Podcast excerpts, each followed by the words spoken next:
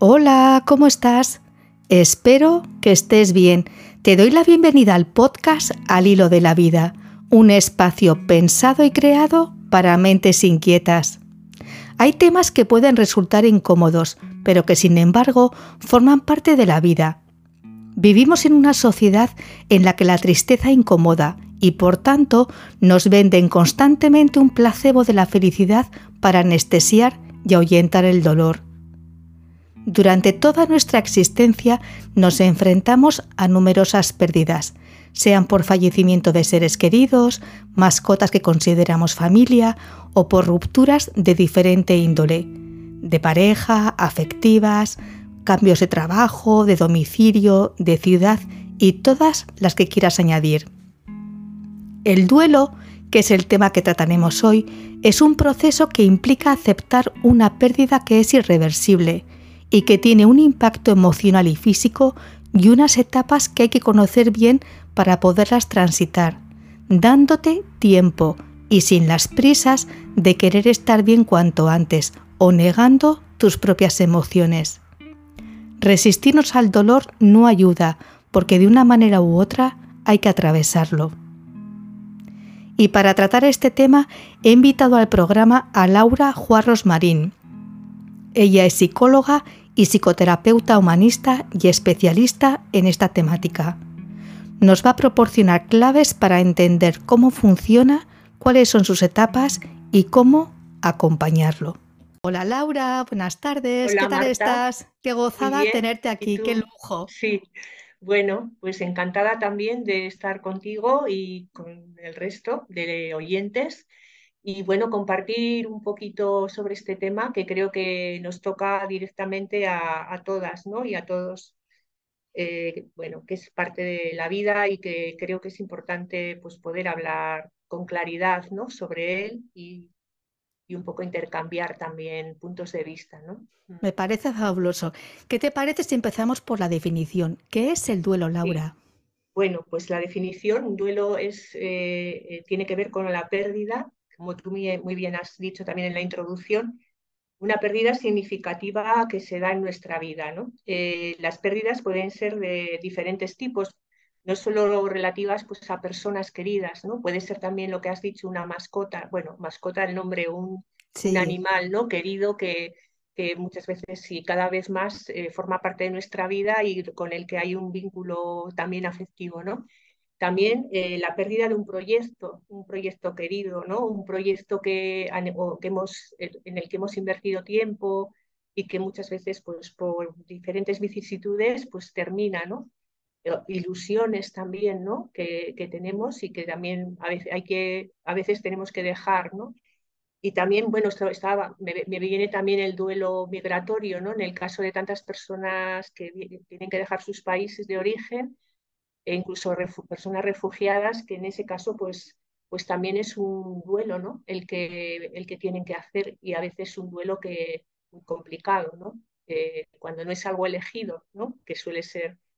Entonces, bueno, también cuando hay una ruptura amorosa, eh, decir que estamos, como vemos, estamos, nuestra vida está jalonada ¿no? con, con diferentes duelos lo cual no quiere decir que siempre, eh, a ver, que todos sean complicados, ¿no? Hay veces que, bueno, suceden con una cierta fluidez y, entonces se pueden superar y también, bueno, pues todo esto nos va, nos va enriqueciendo también, ¿no?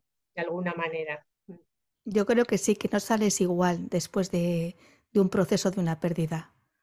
Sales de una manera completamente diferente. ¿Qué te parece si tratamos las fases del duelo? Hay unas fases específicas, no sé si son secuenciales o no. Sí, bueno, pues la verdad que hay diferentes autoras y autores que hablan de estas fases del duelo. Eh, yo creo que siempre es algo que puede estar bien como un referente, pero nunca las fases son consecutivas, porque cada persona es única ¿eh? en la forma de transitar el duelo. Depende también pues, de los mecanismos de defensa que cada una tengamos, pues porque la personalidad, el que eh, se vayan a, vayan a aparecer más unas emociones que otras, ¿no? Que, eh, pero sí que, bueno, hay algunas autoras como Elizabeth Kubler-Ross, que es quizá la ah, más conocida, que habla sobre todo de, los duelos que tienen que ver con enfermedades, pues, eh, personas moribundas o que tienen una enfermedad grave. Y ella sí que, como hizo un acompañamiento pues, de estas personas, fue detectando que pasaban por una serie de fases, aunque ella también se inspiró en otros autores. ¿no? Entonces ella habla de una primera fase eh, de negación, ¿no? que, en que todavía la persona no puede eh, afrontar eh, la realidad de la pérdida que va a tener lugar, que muchas veces es la propia vida. ¿no? entonces, y que luego llega una fase de ira, ¿no? en la que ya es como rebelarse contra ese destino muchas veces. ¿no? Y luego ya se intenta como negociar, como que, en que todavía no se asume eh, la realidad, pero se intenta, y si hago tal cosa quizá pueda, algo pueda cambiar, o sea, hay una especie de, tira y afloja y hasta que eh, eh, llega un momento que ya se cae un poco en una, en la, en la una cierta depresión que tiene que ver con que ya se ve que esto es una va a ser una realidad que hay que, que, hay que asumir, ¿no? y, después si se, se, atraviesa esta etapa y se puede llegar a una, una, aceptación de la realidad. A ver, esto no es lineal porque quiere decir, a veces se puede eh, pasar eh, de la, negación a, la digamos, a la negociación sin pasar por la ira, luego se puede, puede, aparecer la ira, o sea que las emociones pueden ir y venir, ¿no? No es un proceso en que una vaya detrás de otra.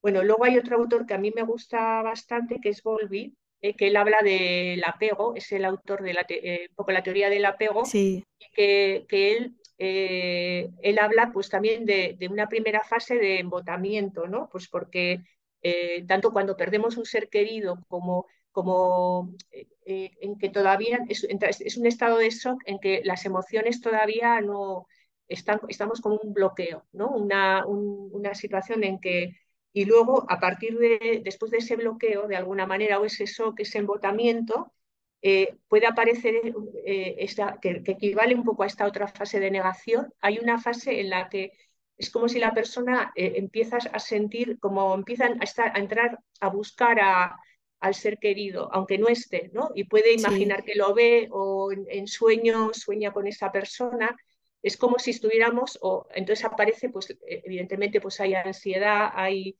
hay, como una sensación de inquietud, eh, ahí aparecen pues, eh, pues diferentes emociones, incluso en algunas personas rabia porque la persona se ha ido, porque no hemos podido despedirnos o porque algo, no, algo se ha quedado ahí pendiente, ¿no? Eh, o culpa, ¿no? Un poco, quiero decir que luego ahí se van apareciendo las diferentes emociones muy difíciles muchas veces, ¿eh? porque en un duelo normalmente vamos a atravesar esas emociones difíciles no porque sean no sea, sea, patológico, esto yo creo que nos pasa, vamos a atravesarlas todos y todas, ¿no? No hay nadie que se libre de esto. Otra cosa si, si hablaremos luego del duelo patológico, ¿no? Pero entonces, eh, luego ya, eh, después de esta etapa, como si, si, se daría una, una etapa en que ya em, estamos un poco en una desorganización, está todo un poco más desorganizado, ¿no? y, y, se entra un poco en la desesperanza. Después de esta búsqueda, ¿no? uno ya empieza a, entrar en esto que, que hablaba también Elizabeth Kubler-Ross de la depresión, ¿no? este momento más, de, y luego ya sí se empieza a dar una reorganización, en que ya la persona empieza a darse cuenta que, que no va a volver la persona querida, ¿no? Tanto si es una ruptura, también funciona esto, ¿eh? en la ruptura amorosa y, que ya tienes que empezar a vivir tu vida sin que esa persona esté ahí, ¿no? Con lo cual eh, es otro momento. Eh, pero vamos, quiero decir que también hay que ver que a veces puede, podemos estar a la vez con esta, esta sensación de que tenemos que empezar ya a aprender a vivir sin esta persona y a veces puede volver otra vez esa fase de añoranza. Entonces vamos como alternando y moviéndonos un poco de, una fase a otra y a veces volviendo a una fase anterior, ¿no? Es decir, que no es un proceso lineal. Pero bueno, esta, esto nos puede servir, este, esta descripción de fases, también para, para entender que el duelo no tiene por qué ser un proceso patológico, ¿no? Que, es normal a veces tener emociones, pues eso como, la, como una cierta rabia, como eh, ansiedad, como pasar cierta culpabilidad, ¿no? Bueno, que, es, que en cierto modo son, sí, son emociones normales, ¿no? Aunque sean difíciles. Es muy complicado, pero por eso que es muy importante saber y saberlas identificar y da igual si vas hacia adelante y luego retrocedes porque cada persona... Eso es, eso es. Es muy importante insistir que cada persona es única y tiene Eso sus es. propios tempos. Sí, Y no, no es. puedes decir en esta fase estás dos meses, tres meses o estás un año, porque Mm, cada cual gestiona el dolor como puede o como sabe. Exacto, Y por eso me parece tan importante, Laura, poder dar herramientas. ¿Tú crees que nos podemos preparar para la muerte de un- de una persona querida? Mm, Hombre, claro, claro, yo creo que sí que nos podemos preparar de alguna manera, ¿no? A ver, lo cual no quiere decir que, que en todos los casos se pueda, se haga fácilmente, ¿no? Pero sí, sí que es importante, sobre todo, a ver, en, qué medida tenemos también eh, asumida la idea de la muerte, ¿no? De que es una posibilidad, ¿no? Porque hay personas que hay mucha negación cultural, ¿no? Eh, ese es un problema que tenemos actualmente en. Occidente, ¿no?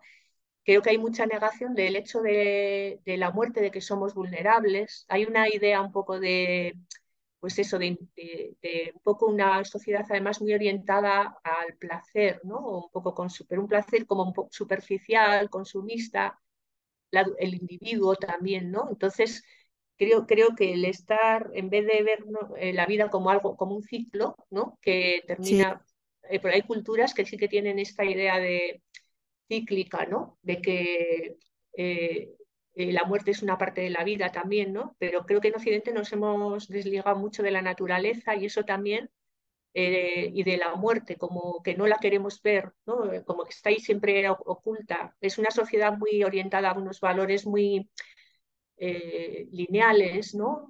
De, entonces, es, eso también yo creo que, que dificulta esa preparación para, para, la muerte, ¿no? Hay factores sociales que hacen como que eso, como que esté fuera un poco de, pues del día a día, incluso, ¿no? Quiere decir que, sí, sí. que es, eso yo creo que, pero yo creo que sí que no solo, eh, creo que deberíamos prepararnos para la muerte, ¿no? Y sería además importante poder hablar del tema, pues, en, en diferentes fases de, de, la vida, ¿no? O sea, en, Sí, sí, eh, y sobre todo, bueno, creo que también hay una, algo que sí que suele pasar, bueno, por lo menos ha sido mi experiencia, ¿no?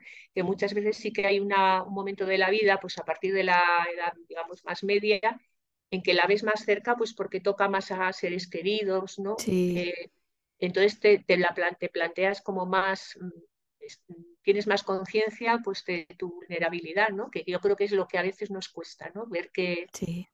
que somos vulnerables, que no, que Eh, no No vamos a razón. siempre Es que y fíjate, sí, en esto que has comentado de que parece como que la muerte se pasa de largo en nuestra sociedad, estaba yo pensando, es que curiosamente en los trabajos, cuando una persona se casa, le dan un permiso, por ejemplo, de 15 días y cuando Sí, es un fallecimiento, no pasa de una semana, es como rápidamente quiero que olvides la muerte y que te pongas en marcha. Y me sí. parece como bastante contradictorio y al mismo tiempo me parece como muy, muy, muy simbólico. O sea, Mm, que, que, den tan poquitos días y que piensen que una persona se puede reconstruir porque es un desgarro, eh, es, un es un vacío espantoso, es una amalgama de, de- de- de emociones que, que la persona no puede encajar. ¿Y cómo pretendes que en pocos días la persona es como, olvídate de la muerte, olvídate de la tristeza, como si las personas no supiéramos gestionar nuestra tristeza y tampoco pudiéramos gestionar la tristeza ajena, que también te quiero preguntar sobre esto, ¿no? eso.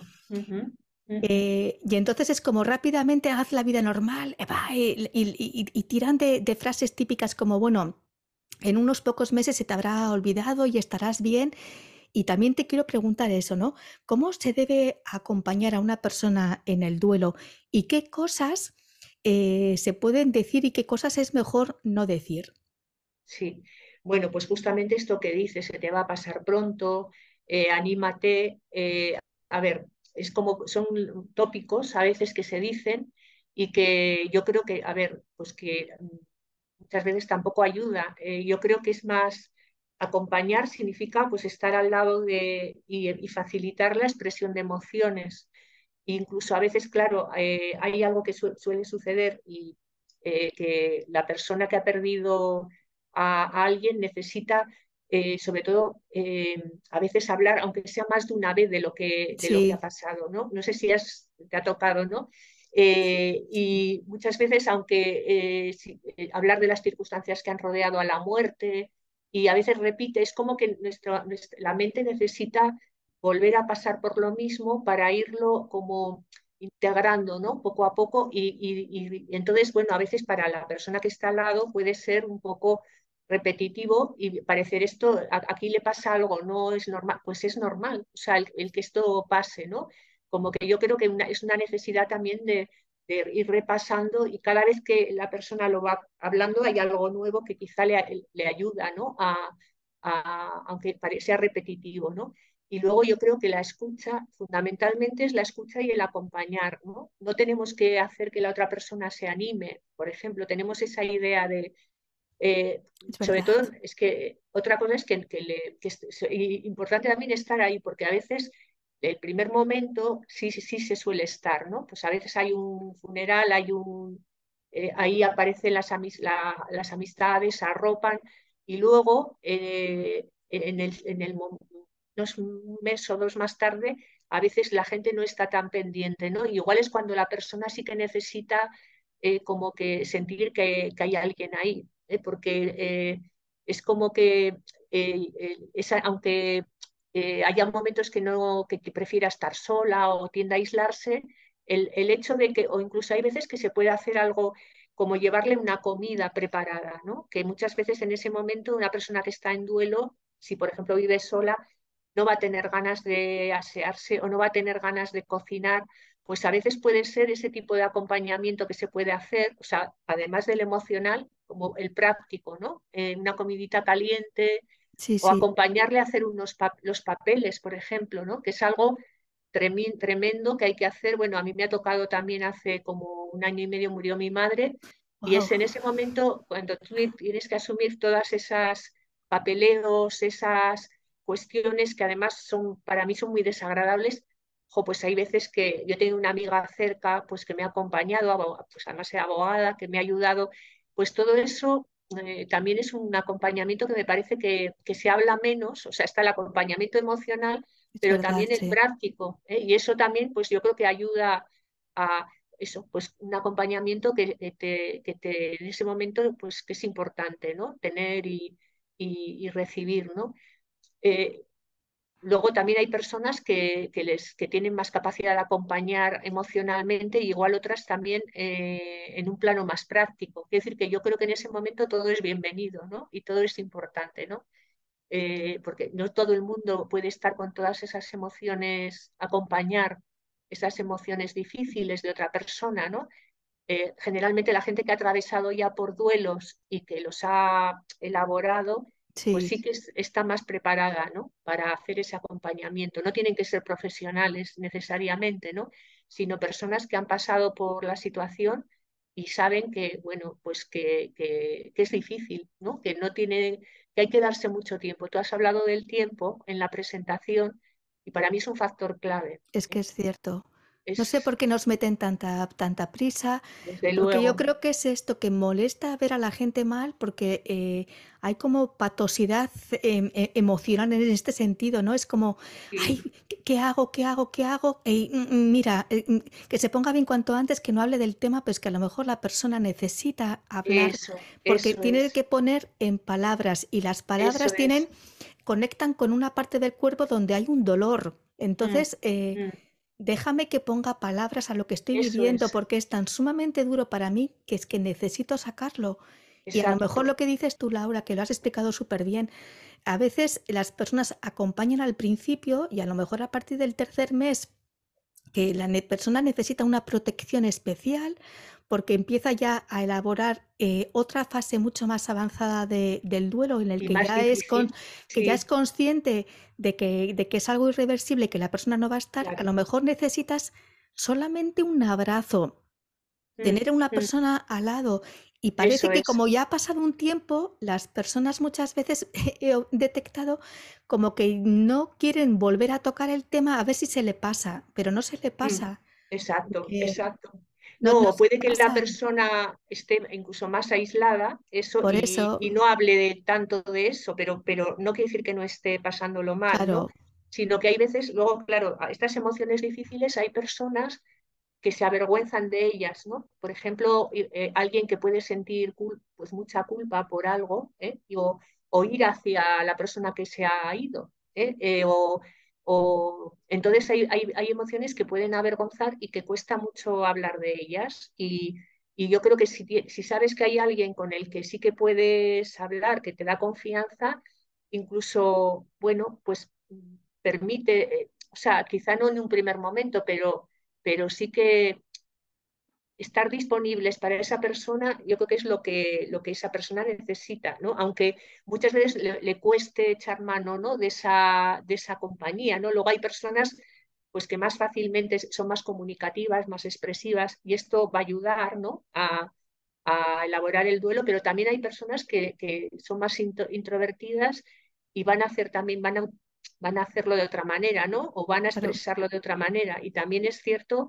que, que no quiere decir que, o sea, también hay, no hay una, es como decir, parece que, que, tenemos todos que actuar de la misma manera o expresarnos de la misma forma, pues es que también lo que decía, eh, cada persona también lo va a vivir de una forma y hay que respetar, ¿no? Esa, eh, incluso la distancia que cada uno puede poner, pero siempre yo creo que es importante que, la, que sepa que, que esa disponibilidad de, de, de los otros, ¿no? Que estamos disponibles sí, sí. y que igual o igual alguien es acompañarle a dar un paseo, ¿no? Y, Sin más, que tampoco tienes más. ninguna obligatoriedad de hablar. Exacto, es, Simplemente exacto. es eso. Y es entender que una persona puede tener momentos de, de, conexión interna en los que necesita una soledad extrema para encajar las cosas y, y ponerlas en, bueno, en, en, la mente como buenamente pueda y otras Claro. veces que necesita de una protección y esa protección no hace falta que vaya acompañada de palabras. Es la, es, es la es. sensación de la presencia de la persona es, que está a tu lado, que no está sola en, en el dolor, porque a eso veces es. el, simplemente el, el que esté alguien ahí, el, Mm, el que sepas que, el, el que sepas que está alguien ahí, porque a lo mejor solo tienes ganas de, de lanzarte a los brazos de la persona y llorar, llorar, llorar, eso llorar sin hablar. Eso es, eso es, sí, Y sí, es, es respetar. Quería eso saber es. también, Laura, eh, qué papel juega el preduelo, el haber tenido tiempo para preparar la, la pérdida, ¿no? Muchas veces se Mm, habla de ese testamento psicoemocional, del haber podido decir a la persona lo importante que ha sido en tu vida, eh, lo que le has llegado a querer, ¿no? Y, y- y, claro, no es lo mismo una muerte que tú vas viendo de una, de una enfermedad, de, de una muerte repentina, que de repente te- se te quedan un montón de cosas en el tintero que te hubiera encantado decir sí, sí, no. sí. ¿Cómo, cómo ves tú el, el papel que juega el, el preduelo, Laura?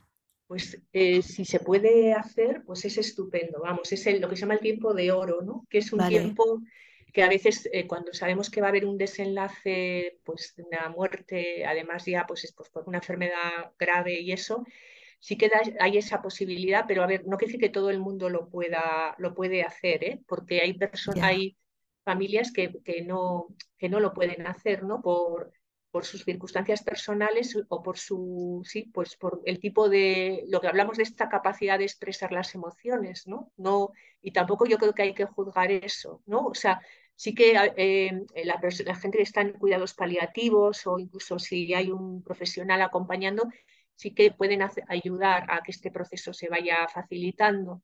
Pero hay personas que tampoco quieren esa ayuda en ese momento, que se repliegan o familias que se repliegan, pero sí que la experiencia es que las familias que lo hacen, y tengo alguna familia cercana con la que he trabajado, bueno, y ujú, he estado cerca, pues sé que al final luego el proceso es, es más, mm, es, muy, es más rico, ¿no? El poder como, como, como acompañar ese y preparar, ¿no? Ese momento, eh, pues sí que, sí que, a ver, el dolor es inmenso, porque el dolor no se puede evitar, ¿no?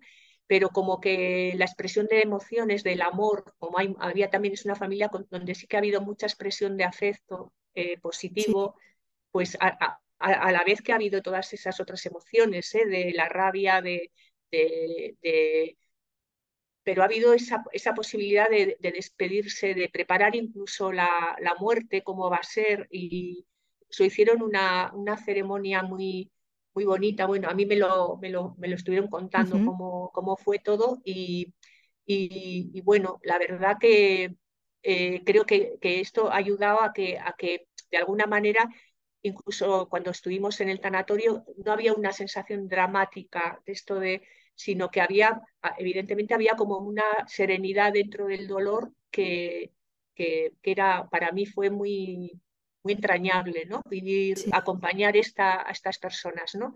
Pero no quiere decir que todo el mundo, yo también creo que, que a veces nos, nos ponemos en, en, como idealizar ciertas cosas y creo que, que, cada, que hay otras personas que no pueden hacer esto, ¿no? O sea, también depende mucho de, el vínculo previo ¿no? que, que hay en el familiar, ¿no? lo saneada que esté un poco esa, esa estructura familiar, ¿no? Eh, eh, cómo la comunicación, ¿no? si es eh, de emociones, si hay una comunicación muy abierta o no, eso todo también previa. ¿no?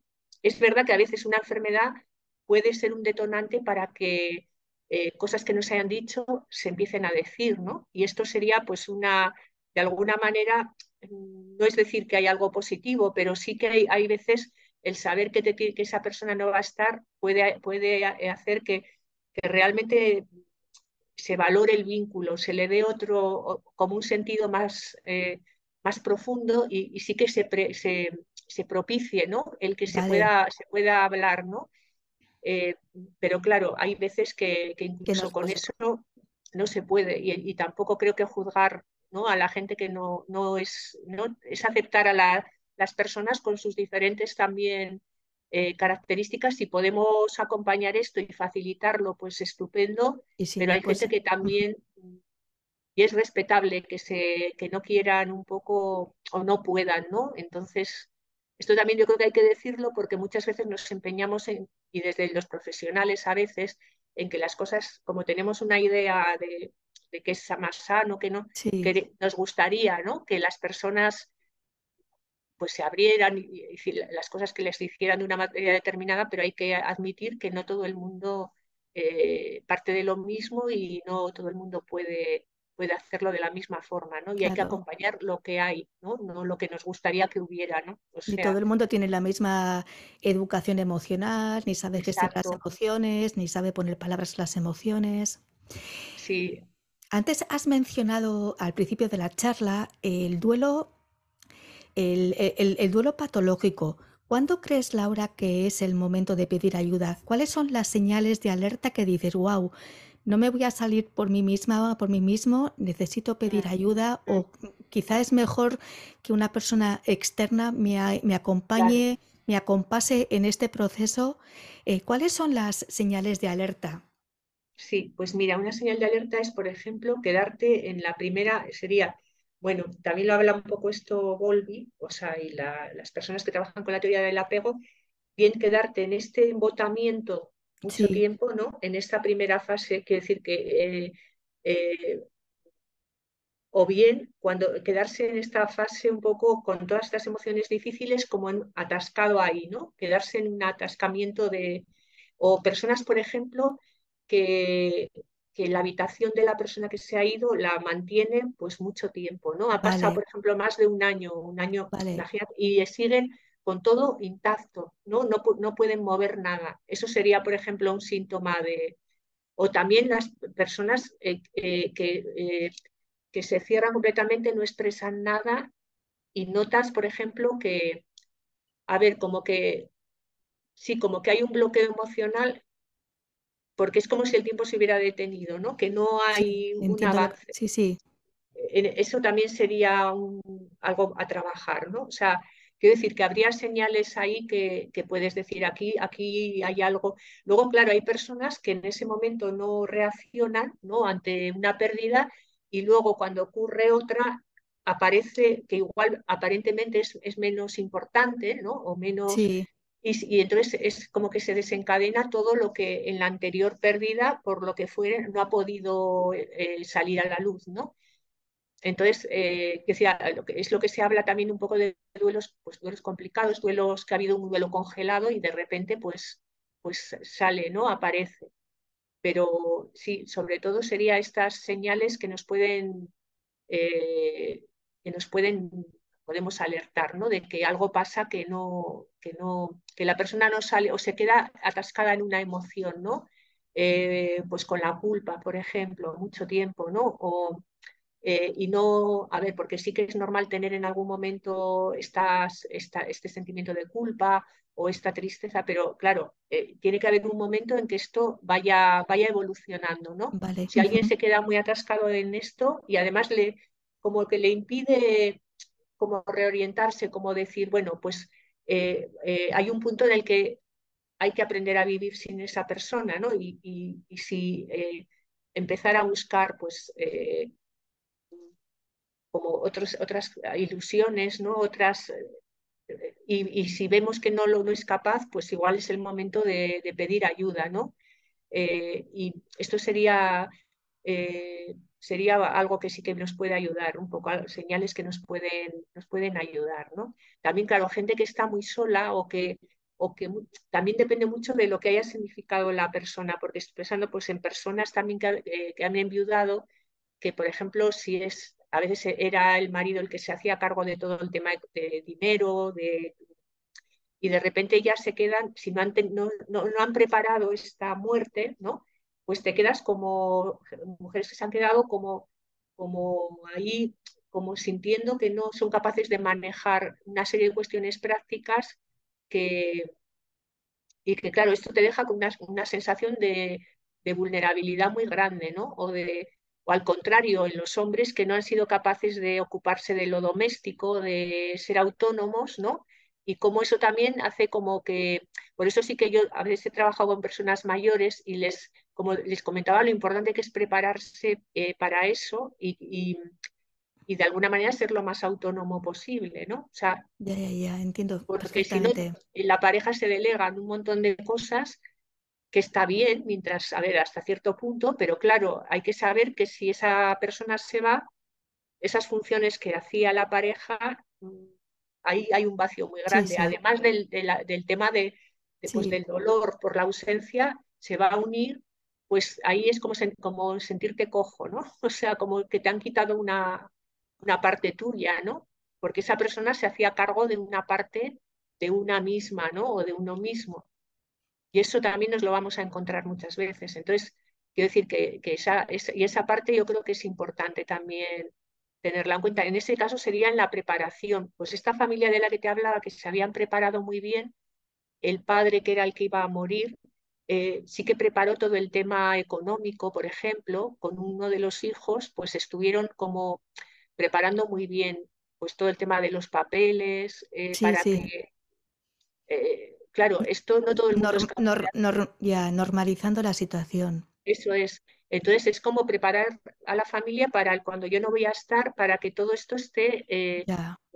esté ya hace falta mucha entereza. Este, este, que, sí, es lo que estaba yo pensando. Qué duro. No todo el mundo la tiene, ¿eh? pero, pero creo que también hay veces que eh, no sé, quizá si, si fuéramos capaces de, tuviéramos una educación emocional a lo largo de la vida, pues sería más fácil todo esto, ¿no? Quiero decir que, que sabríamos que, esto, bueno, pues es prepararlo, tendríamos que naturalizar más todas estas, estas cuestiones, ¿no? Y poder, poder hablarlas, ¿no? Creo que la mayoría, eh, en la mayoría de los casos no se da, pero sería algo, bueno, pues que tendría, tendría, tendría que estar ahí como, como contemplado, ¿no? Y luego estoy pensando en lo terrorífico que es eh, la pérdida de un hijo, de una hija, ¿no? Pues para un padre, una madre.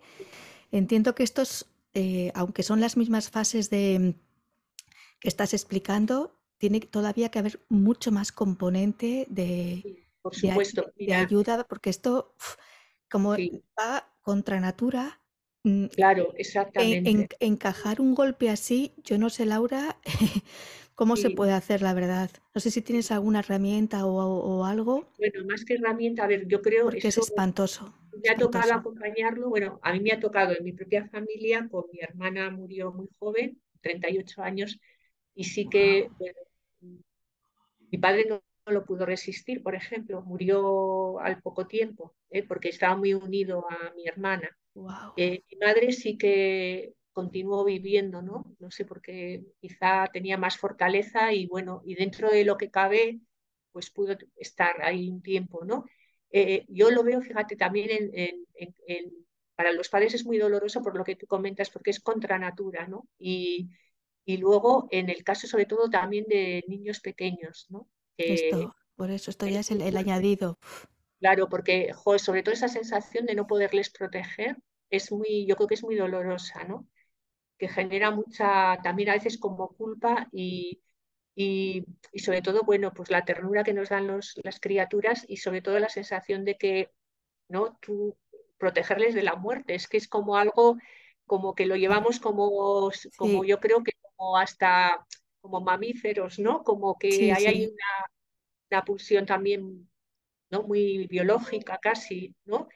Entonces, eh, eso sí que veo que son muertes muy dolorosas y sobre todo cuando hay enfermedad en los niños, eh, me ha tocado también de cerca en, personas conocidas, ¿no? No han sido personas, eh, pues sí, ha tenido alguna persona, pero que la muerte ya había pasado hace, hace bastante tiempo. Creo que eso impacta mucho también en, en el resto de los hermanos en, y en toda la familia. Y, claro, es, que es, muy difícil. Es una, muerte, es una muerte familiar, no es una muerte de una persona.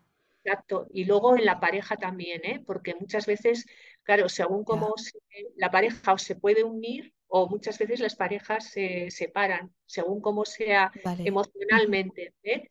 Porque cuesta mucho, eh, es, es, un duelo muy difícil y entonces muchas veces la pareja no, ahí no hay falta, ¿no? Un poco, eh, creo que puede esa fuerza, esa desintegración, ¿no? Que se da un poco eh, a nivel de todas esas emociones tan difíciles, en, muchos, muchas veces afecta también a, a, la pareja. Que decir, hay veces que tienen que hacer luego terapia de pareja, eh, por eso, porque es muy difícil de sostener ese tipo de, duelo y es muy importante por eso también el apoyo social, ¿eh? que a veces no, bueno, hemos hablado de ello, ¿no? Eh, que si, es una, si existe un apoyo social en ese momento, no solamente dentro de la familia, sino fuera, eh, por parte también pues, de la familia extensa, de amistades. Creo que eso ayuda, ayuda en estos casos, ¿eh? pero de cualquier manera me parece que son, son situaciones muy, muy difíciles ¿no? de, llevar. Durísimo. Y hablas, hablabas también de las muertes inesperadas, ¿no? O sea, por accidente. También es otra de las cosas que yo creo que es, es muy, más muy difícil, ¿no? Cuando, cuando es algo inesperado y nos golpea, golpea ahí de repente, pues también yo creo que, que, es, que tiene otro tipo de características que hacen que, que no has tenido tiempo de, prepararte, psicológicamente, recibes de lleno la, noticia y, cómo la recolocas internamente, eh, qué haces con semejante vacío, qué haces con la información eso, y el mm, shock mismo, ¿no? ¿Qué haces con todas las conversaciones inacabadas que has tenido? O sea, ¿qué haces con todo eso? Claro, ¿Cómo lo ordenas? ¿Cómo lo estructuras? Eh, ¿Cómo lo saneas por dentro? Es que lo encuentro durísimo, durísimo, durísimo. Sí, la verdad, ahí, bueno, di que eh, siempre podemos saber hacer algo, porque, a ver, bueno, con, en terapia, por ejemplo, se puede trabajar, ¿no? Con, a ver, con la imaginación de alguna manera, ¿no? Como eh, eh, como tú también puedes tener esas conversaciones o escribiendo una carta a esa persona que no está, ¿no? Le puedes como poderle eh, contar lo que tú hubieras necesitado decirle, ¿no? quiero decir que luego los rituales son muy importantes, ¿no? Que parece que también en esta sociedad hemos perdido los rituales o se hacen como de una manera muy, muy estereotipada, ¿no? Pero lo que pues existe pues estos, rituales pues que hacen como que eh, pues puede ser tanto poner una foto, una vela con unas flores o, por ejemplo en México todo esto que hacen con el Día de Muertos, ¿no? Que es eh, como que ese día ellos, la creencia es que vuelven los muertos y de alguna manera les colocan hasta su comida favorita, ¿no? Todo eso sí que ayuda como a, eh, a conectar a la vez con, el, con quien se ha ido, a la vez luego se va, ¿no? Se puede volver a ir cuando acaba, acaba ese día pero bueno, es como honrar también y tener la muerte presente, ¿no? Y a mí es que, por ejemplo, es un ritual que me parece que me, me gusta mucho, ¿no? Cómo lo hacen ahí en, en México, cómo lo... Eh, aquí también, bueno, es ir al cementerio, ¿no? También es un poco eh, el ir, el, visitar, quizás no tanto por eh, hacerlo como de una manera estereotipada, pero bueno, también es algo que ayuda, ¿no? A, a conectar en ese momento con, con, quien no está, darle como una como un... sí, hacer un homenaje. Honrarlo, honrarlo, ¿no? Y de alguna manera eso, pues dentro, pues también yo creo que alivia un poco como la sensación de que estamos separados, pero también estamos conectados, ¿no? Porque yo creo que al final se trata de, de sentir que la otra persona sigue viviendo dentro de alguna manera, ¿no? Sí. Y recolocarlo de otra manera. Entonces, bueno, pues yo creo que también dar valor a todos esos rituales y que luego cada uno también podemos crear unos rituales, no, no, no solo el, los que están establecidos socialmente, sino que en un momento dado pues se puede traer un poco eh, que, nos, que, que, recordamos a, un, a, una persona querida, pues mirar unas fotos, eh, ponerle una vela y unas flores, ¿no? Algo. Sí, adaptártelo a tu gusto o con lo que tú sintonizas más o con lo que te ha vibrado con la persona durante el tiempo que has estado con ella, lo que sea, sí. Claro, o una, una música, ¿no? A veces Sí. nos vincula también con, Con la persona, ¿no? Es un poco, o como algo que, jo, pues cómo le gustaba, ¿no? Esta comida, ¿no? El recordar un poco esa, creo que también, bueno, pues es un poco, es importante, ¿no? Los vínculos que hemos tenido también, pues honrarlos, ¿no? Un poco y dar ese, quiero decir que al final sufrimos pues porque, porque hay un, hay un vínculo de amor, ¿no? Normalmente, no es, no con alguien que nos es indiferente, no, por alguien que nos es indiferente no sufrimos, ¿no? Totalmente. El, el sentido es, es, es el, el, que hay un vínculo, un vínculo de amor y al final lo que, si el duelo es de alguna manera se realiza.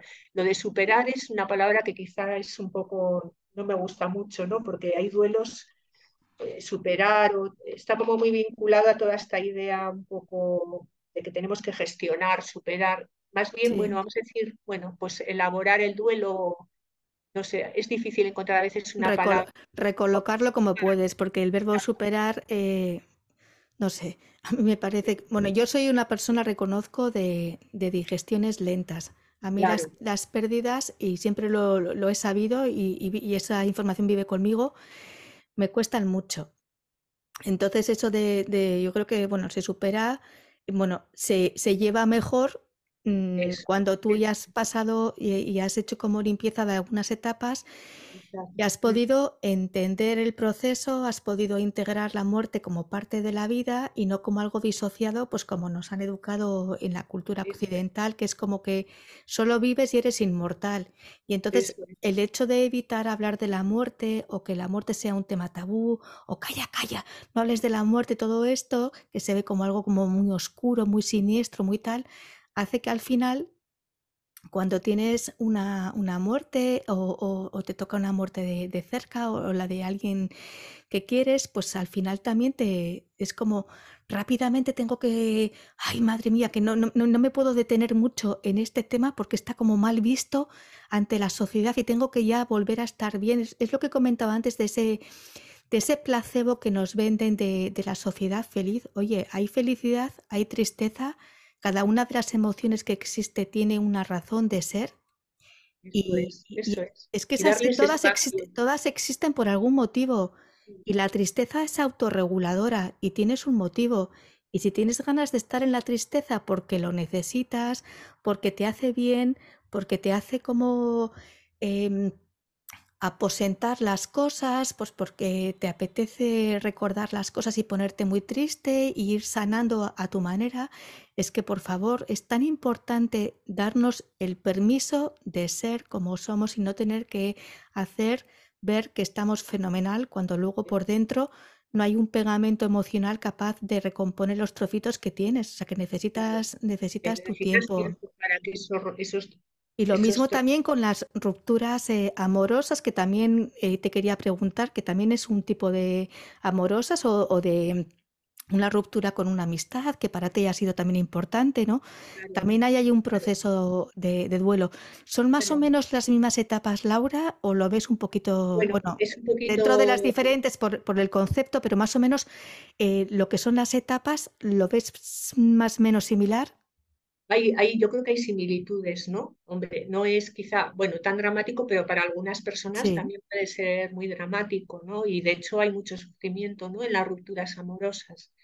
Y muchas veces también, como también hay personas que se quedan como muy, o nos podemos a veces quedar estancados en, la, en deseo de venganza o de o la rabia o no o tenía que haber hecho esto, no no hice bien, ¿no? O sea, como que también ahí aparecen, yo creo que muchas de las emociones que van a aparecer ante la muerte de un ser querido pueden también aparecen en, cuando hay una ruptura amorosa, ¿no? Y, emociones también muy difíciles de, atravesar. Quiero decir, además de todos estos ideales del amor romántico que sí que estamos criticando y está bien, que, porque también eso genera ¿no? mucho sufrimiento, pero yo creo que hay otra parte que también, aunque estos ideales estén más eh, deconstruidos, pero también hay otra parte que si nos vinculamos con alguien amorosamente y esa persona pues nos abandona o, hay una ruptura, ahí va a haber un dolor también y eso yo creo que, también hay que reconocerlo, ¿no? Y, porque también ponemos mucho en los vínculos, ¿no? Somos seres eh, como mamíferos, ¿no? Que necesitamos de los otros, no somos autosuficientes, ¿no? Sí, sí, somos seres gregarios al final. Al final necesita, eh, se generan, bueno, pues una serie de, expectativas, de ilusiones, de y, eso también, bueno, pues hasta que se procesan esas, esas pérdidas, y lo mismo hay veces que las pérdidas son repentinas. Una persona que se enamora de otra y, y desaparece, o que quiere la otra persona se quiere, quiere cortar la relación y la, la, que de repente tiene que aceptar, ¿no? Que es sí, sí. todo eso, pues eso, eso a veces puede resultar muy doloroso y, desde luego pues sí que, que, pasar todas estas fases, pues de alguna manera también se da, se suelen dar muy, muy similares, ¿no? A, a, la muerte, también es una muerte, Es claro, es una muerte de una situación, es un cambio de situación radical, claro había una situación, ahora hay otra situación y también la tienes que transitar y la tienes también que atravesar. Sé que eres una persona que, te encanta la mitología y precisamente en el tema de, pues, del duelo y de la muerte hay mucha información. ¿Hay algo que, te apetezca compartir? ¿O algún sí, bueno, pues a mí he trabajado sobre todo en la mitología femenina, en los arquetipos femeninos, y así, pues además cuando iba, me comentaste de este tema, me, aparece, me venía mucho la historia de Demeter y Perséfone. Y pues Demeter, bueno, eh, tiene una hija que es Perséfone, están madre e hija y están muy unidas, ¿no? Casi hay una relación muy simbiótica. Y un día está Perséfone, es una adolescente, está eh, en el campo y la rapta Hades, que es el dios del mundo subterráneo. Entonces, claro, su madre, eh, cuando ve que su hija no, no, aparece, pues se vuelve medio loca. ¿eh? O sea, está un poco, entra en, una, y entra en una fase pues, de, búsqueda, ¿no? Búsqueda de su hija, no la encuentra. Y, entonces, bueno, pues como eh, realmente ahí está reflejando todas estas fases del duelo, ¿no? También de búsqueda de, de este ser que es querido que ha desaparecido, ¿no? Entonces, mientras tanto, Perséfone está ahí en el mundo subterráneo, está con, con Hades, que es el dios del mundo subterráneo, que puede simbolizar también esta, esta pérdida, esta depresión, ¿no? En la que está también, está por un lado de meter la madre, también está la hija ahí dentro, ¿no? Dentro atrapada ahí en... Entonces, es como si fueran también las dos partes de una misma persona, podrían simbolizar, ¿no? Bueno, claro, luego la mitología eh, es muy simbólica, ¿eh? pero sí, sí, sí. Entonces también se ve como ella, primero Demeter busca como muy activamente, de forma muy desesperada y tal, y luego llega un momento en que ya, em, eh, eh, primero ella intenta hacer de niñera de otro niño, ¿no? Pero eh, la descubren como que, y entonces se queda ya inmovilizada. entonces sería un poco esa fase ya de depresión, de, de, ya, y la tierra entonces deja de dar frutos, se, se, convierte en un, un erial. Entonces hay un punto, quizás esto también simboliza ese momento de, poco de, desolación, desesperación total, ¿no? En que ya eh, es como que todo está perdido, ¿no? Pero claro, entonces en ese momento los otros dioses eh, se dan cuenta de que tienen que hacer algo, entonces bajan y llegan a un, a un acuerdo con, que esto sería una negociación, ¿no? Con el dios del mundo subterráneo para que devuelva a Perséfone, pero como Perséfone había comido una granada que le había ofrecido Hades, solo puede volver ciertas épocas del año y otras tiene que bajar otra vez, ¿no? Entonces es un mito muy interesante porque nos reconcilia también con esta idea de ciclo. Claro, aquí no nos podemos extender mucho, ¿no? Pero nos reconcilia un poco con esa idea de ciclo de que la muerte es parte de la vida y que aunque eh, volvemos arriba, pero también vamos a tener que bajar abajo, ¿no? O sea, es como un poco eh, integrar un poco esta idea de, ciclo vida y, vida y muerte, ¿no? Eh, en este mismo ciclo. Eh, y entonces también pues las diferentes fases por las que pasa Demeter, también un poco esto nos ayuda un poco a, reflejar todas estas, estas fases de, duelo, ¿no? Y luego hay otro mito que también me gusta mucho, que es más antiguo, pero tiene mucho, mucha similitud, que es el de Inanna. Entonces, Inanna es una diosa sumeria que es la diosa del, diosa del cielo, una diosa muy bueno, muy potente, ¿no? Eh, que en un momento dado eh, va a bajar al mundo subterráneo a, visitar a su hermana, Esquigal, ¿no? Se llama su hermana.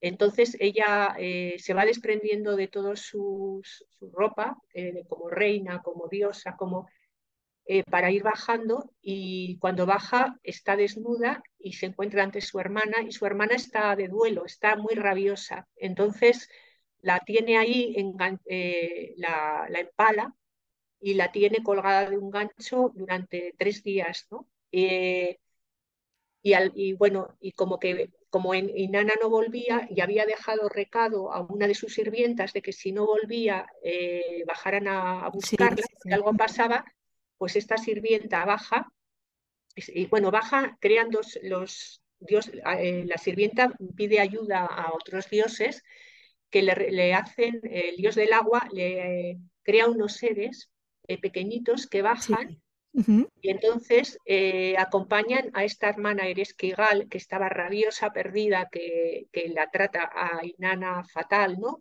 Eh, la acompañan a Eresquigal para que exprese su dolor.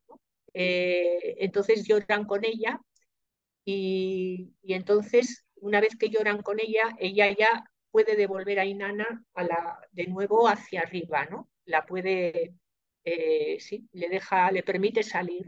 Eh, entonces, bueno, yo creo que también ilustra muy bien ese proceso de, duelo, de, de ciclo. De, ciclo, exactamente, ¿no? Y de que eh, y, también es muy bonito cómo esos seres no hacen nada más que acompañar a, la diosa, esta, esta otra parte de la, hermana que está rabiosa y en el mundo subterráneo por la, y cómo la acompañan simplemente eh, llorando con ella y ayudándole a expresar y así ella puede liberar a, la a Inanna, ¿no? que ya ha completado todo ese ciclo, ¿no? porque también Inanna... Ya, qué bonito, sí. ha completado las etapas, claro. Sí. Entonces, bueno, hay otros mitos también que me gustan mucho a este respecto, el de Isis y Osiris, porque eh, Isis, eh, Osiris es desmembrado eh, por un otro hermano enemigo de alguna manera, y cómo Isis va recogiendo los diferentes trozos en diferentes lugares y hasta que los va uniendo, ¿no? Y cómo eso también, pues en un trabajo de duelo hablábamos de que a veces nos sentimos como rotas por dentro, ¿no? Nuestras diferentes partes están como, eh, estamos como eso, totalmente desorganizadas, ¿no? Y entonces como como la Isis que también representa la, naturaleza, ¿no? La madre, la parte más maternal, pero también la, parte de, sí, esa sabiduría que hay en la naturaleza, ¿no? Y cómo todo al final lo, va uniendo. Entonces, es, hay como... Mucha información, hay muchísima información en, los mitos que se puede extrapolar Sí, sí, además nos pueden ayudar, ¿no? A, dar un poco una, sí, como amplificar, ¿no? Esta, el, darnos cuenta también que es algo que acompaña a la humanidad, ¿no? que no es una cosa que me, pase solo a mí, ¿no? sino que por este proceso la humanidad ha estado transitando pues, durante toda su historia. ¿no? Y sí, sí, que es algo además que no, nos, que no nos podemos escapar de ello. a lo largo de toda nuestra vida estamos constantemente conectando con la pérdida, a veces de manera consciente y a veces de manera inconsciente a veces con fallecimientos de seres queridas, eh, de seres queridos o, de animales que son también como, como que son familia y, y que también es terrorífico lo que hemos dicho de las pérdidas de, de, amistades, de las rupturas de pareja o que dejas un trabajo, lo que tú has comentado antes, un proyecto, o sea, son constantemente estamos en la pérdida.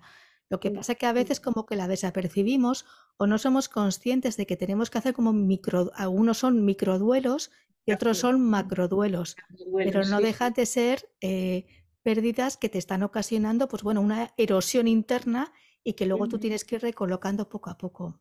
Sí, pues estaba pensando también en la menopausia, ¿no? O sea, momentos en la vida de la mujer, ¿no? Bueno, o en, el hombre también, el pasar a, una edad ya en que ya dejas de ser joven, la pérdida de un poco de incluso de belleza. sí, sí, sí, el cambio de estado, sí, sí. Cambio de. Es que todo esto, ahí hay, hay también una, una, puede haber un sentimiento de pérdida, ¿no? y que, claro, es como que el, ir haciendo como adaptaciones, ¿no? Sí, sí. y despedidas, ¿no? Saber despedirnos de lo que ya no, no hay, ¿no? De las, de las etapas, sí. Saber hacer el cierre de etapas y entender y abrazar la nueva etapa que te viene, que te viene con un montón de cosas diferentes y luego siempre tienes las, eh, la, mochila de experiencias que te han venido de, las etapas anteriores. Pero hay que ir cerrando porque no puedes estar siempre en la adolescencia ni estás en la, en la fase que estás. Eso es, sí, sí. Y es maravilloso estar en esa fase porque significa que la has vivido. Eso es. Hay otras personas que no lo pueden decir. Y eso es mucha riqueza, ¿no? Al final es como todo eso te va haciendo quién eres, ¿no? El haber todas ese montón de experiencias, ¿no? Y no todas eh, hermosas, ¿no? O sea, algunas también son dolorosas, pero al final... Es reconciliarte, es reconciliarte con, con tu constante nueva yo, porque de hecho es que mm, vas atravesando un montón de, etapas en la vida y te tienes que ir reconciliando con ellas, porque si te quedas atascada o atascado en el pasado tienes un problema gordo. Entonces, pues bueno, estás en otra fase eh, física y emocionalmente, donde te pasan cosas. Y luego será otra, y luego será otra, y luego te verás con menos energía, pero o con más energía, o bueno, ahí te vas viendo. Y ahí es súper importante. También es importante eh, el duelo transgeneracional. A veces esos duelos que se van pasando de generación en generación, ¿verdad? Eso también es como muy potente, que parece que, que un dolor antiguo, antiguo se va como pasando el testigo y no acaba la gente tampoco de, o las familias de, de, hacer limpio. ¿Te has encontrado algún caso así?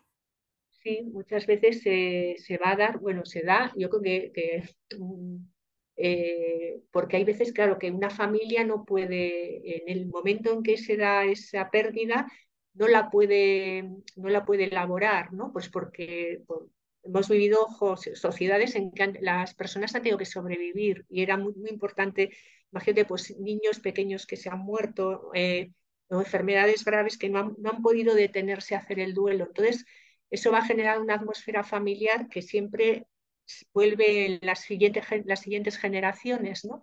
Incluso aquí enfermedades psicosomáticas pueden aparecer, por ejemplo, en la tercera generación, que tengan relación con ese duelo que no se pudo hacer y que sí que ah, pues ahora tenemos métodos como las constelaciones familiares o también el trabajo este transgeneracional, que también en Francia se ha desarrollado bastante, que sí que permite como ir en el árbol genealógico, ir haciendo como un, un genograma, un recorrido para identificar esas situaciones que han podido ser pues complicadas, ¿no? Que puede ser eso, sobre todo por pérdidas tanto pues de personas como a veces el, el tener que dejar un país de repente. Sí, sí. Hemos pasado, en, claro, y por ejemplo en nuestro país tenemos eh, la guerra civil, por ejemplo, que ahí, ahí, hubo un problema, ¿no? Muy, muy grave que mucha gente se tuvo, tuvo que dejar todo por ejemplo, o que ha habido muertos que todavía no hemos podido reconocer adecuadamente, ¿no? Por ejemplo, porque están ahí en las cunetas. Entonces, esto eh, realmente genera, eh, pues eh, son duelos que no se pueden acabar de a veces de hacer, ¿no? Porque el hecho de que no haya unos esto ha pasado también en Argentina, ¿no? En las sí, sí, es cierto. Eh, cuando no se ha podido ver el cadáver, no se ha podido hacer un reconocimiento público, ¿no? Pues esto eh, genera también, luego el miedo, ¿no? Había ahí como todo muy, está todo como muy, muy encriptado, ¿no? Que es, entonces esto muchas veces sí que va, va a pasar, pues eh, todas esas, incluso todas esas emociones que no se pueden expresar, ¿no? Es como que, que es lo que, lo que va a generar esos duelos transgeneracionales, ¿no? que, luego, a ver, muchas veces el, ir destapando eso es muy saludable para todo el sistema familiar y, y bueno, y para la persona que es capaz de, a veces en la familia hay una persona que es la que va haciendo esas indagaciones y va destapando pues todas esas esos secretos de los que no se ha hablado, ¿no? Que no se ha podido, que no se ha podido decir, ¿no? Y, desde luego, pues eso sería lo ideal también sería socialmente que eso se hiciera pues a través de todos estos procesos de, memoria, de reconocimiento, de, eso también, bueno, pues es como que ayuda a que, a que los duelos se puedan hacer, ¿no? decir, que a veces tiene que haber también un reconocimiento pues social de las víctimas, de lo que pasó, todo eso facilita, ¿no? Eh, todo el proceso. Pero bueno, que puedan, que puedan que, por lo menos que la herida pueda cicatrizar. Eso es, eso es. Sí, sí. Es. Sí, pero como que también llevamos, claro, nuestros antepasados también se llevan, ¿no? Se lleva ahí con todo lo, lo que, también los recursos, ¿no? con toda la información del pasado. Toda la información la tenemos también, la incorporamos, ¿no? Esto cada vez se está viendo más, ¿no? Y como hay que hacer una limpieza emocional, también pasa por limpiar pues un poco todas esas memorias y también ser consciente ¿no? de todo ese, a veces esa mochila, esas mochilas que a veces que llevamos, ¿no? Sin saberlo. Es cierto. es también importante, sí. Ay, Laura, está siendo una, una gozada de charla. Yo no sé si quieres añadir alguna cosa más o quieres mencionar o te parece que es que lo dejamos. Pues podemos igual cerrar por ahora, no sé, y bueno, pues simplemente incidir en esta, en este, yo creo que, que ser muy pacientes también con, con nosotras mismas y Tiene razón. Y, y, que está bien sentir, o sea, porque yo creo que ahí tenemos una, eh, la idea eso de que sentir ciertas cosas, que decir, cuanto más posibilidades de abrirnos a sentir el abanico de emociones que, somos, ¿no? Al final, pues también va a ser más, más sano, ¿no? Más eh, saludable, ¿no? Nuestra vida. Y luego esta idea de ciclo, de que, de que no podemos estar siempre arriba y contentos, sino que tenemos nuestros ciclos de subidas y bajadas y que, bueno, y que la muerte y las muertes también son parte de la vida, ¿no?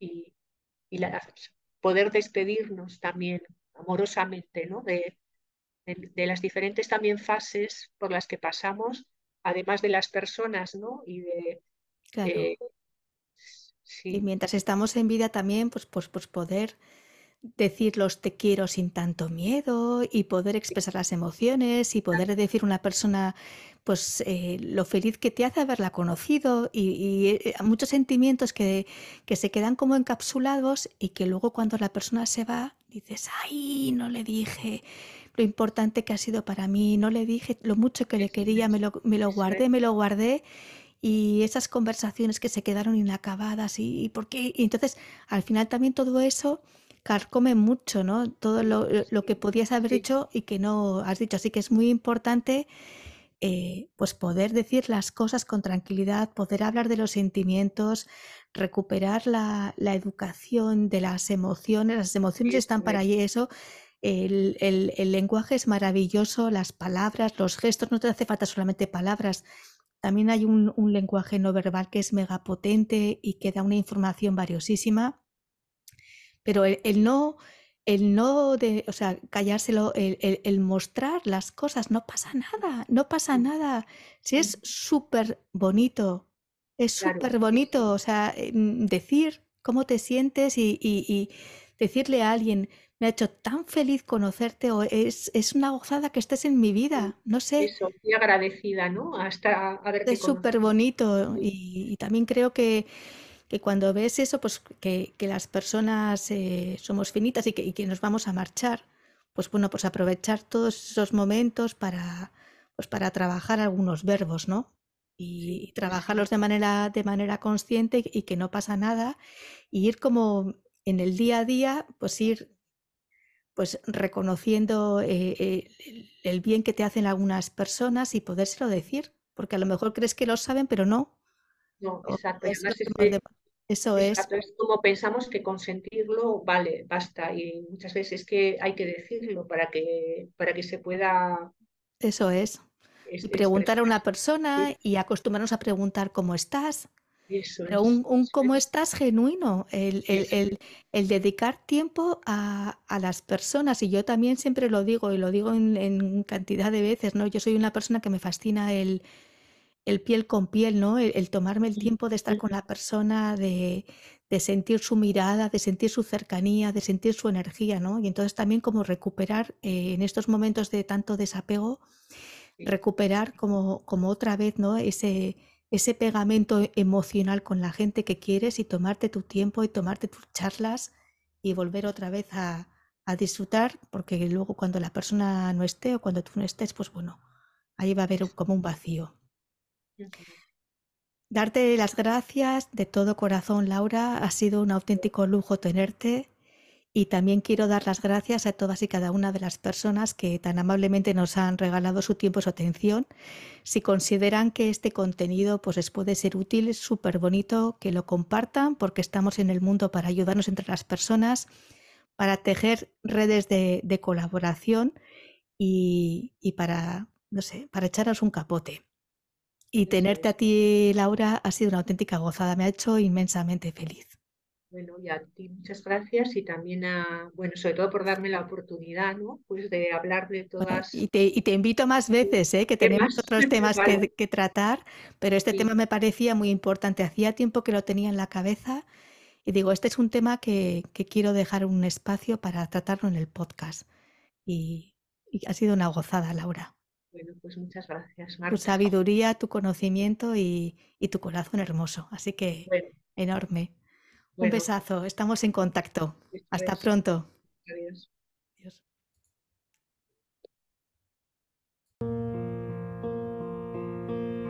There goes my heart beating, cause you are the reason I'm losing my sleep. Please come back now. There goes my mind erasing, and you are the reason that I'm still breathing. I'm hopeless now. I'd climb every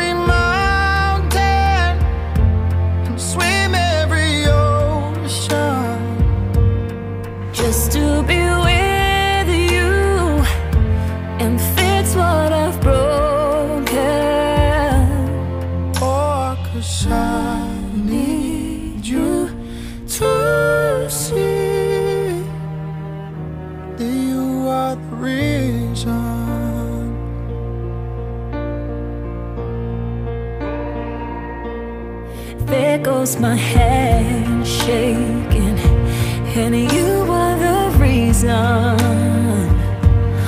My heart keeps bleeding.